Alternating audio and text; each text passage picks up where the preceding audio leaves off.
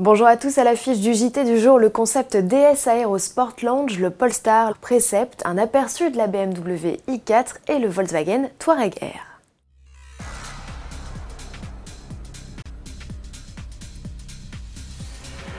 Encore un SUV chez DS après les DS3 et DS7 Crossback, la toute jeune marque automobile lance l'Aero Sport Lounge. Mais à l'inverse de la DS9 berline qui sera commercialisée fin 2020, ce nouveau modèle n'est qu'un concept. Du long de ses 5 mètres, il chapote la gamme. D'après le constructeur, l'Aero Sport Lounge inaugure une nouvelle silhouette automobile destinée à valoriser l'efficience aérodynamique. Dans cet esprit, les boucliers ont été ajourés pour une meilleure circulation des flux d'air. Le SUV, à la ligne de toit profilée et plongeante, adopte aussi des caméras en guise de rétroviseur et se passe de poignées. Les portes, à ouverture antagoniste, laissent apparaître un habitacle cosy pour 4 personnes. Les matériaux sont chics, le mobilier est en marqueterie de paille et la sellerie en satin de coton. Au poste de pilotage, ambiance minimaliste.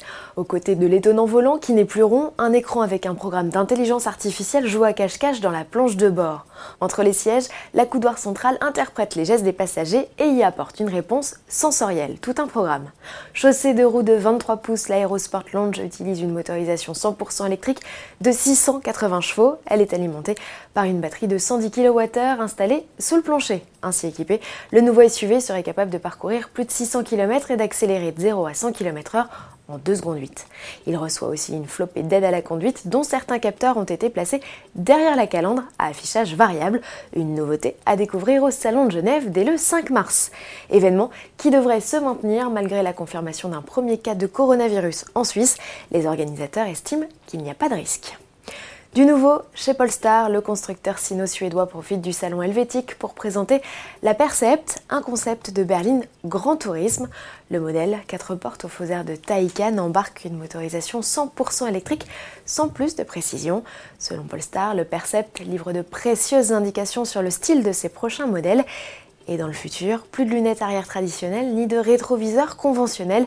Ici, ce sont des caméras qui prennent le relais de larges écrans tactiles font face au conducteur. Ses yeux sont d'ailleurs scrutés en permanence pour moduler l'affichage en fonction de son regard. Enfin, dans une logique plus durable, Polestar a favorisé les matériaux recyclés. Ses sièges, par exemple, sont réalisés à partir de bouteilles en plastique et les tapis de sol en filet de pêche. Chez BMW, outre la présentation d'une gamme intégralement électrifiée, ou presque, trônera la i4, la berline électrique 4 portes dévoile son profil de fastback.